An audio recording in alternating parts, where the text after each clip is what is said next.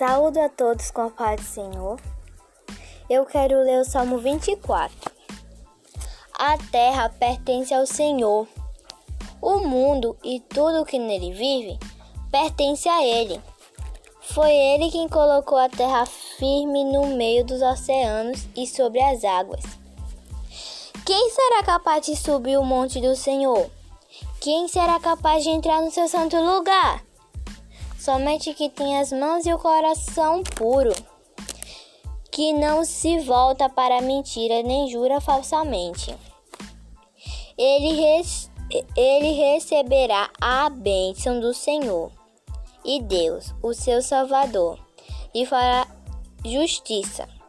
Assim vivem as pessoas que procuram agradar o Senhor e viver na presença do Deus de Jacó. Abram-se ó portas eternas. Abram-se para que entre o Rei da Glória. Quem é esse Rei da Glória? O Senhor, forte e poderoso, invencível nas batalhas. Sim, abram bem os portões. Abram as portas antigas e deixem entrar o Rei da Glória. Quem é esse Rei da Glória? O Rei da Glória é o Senhor dos Exércitos ele é o Rei da Glória.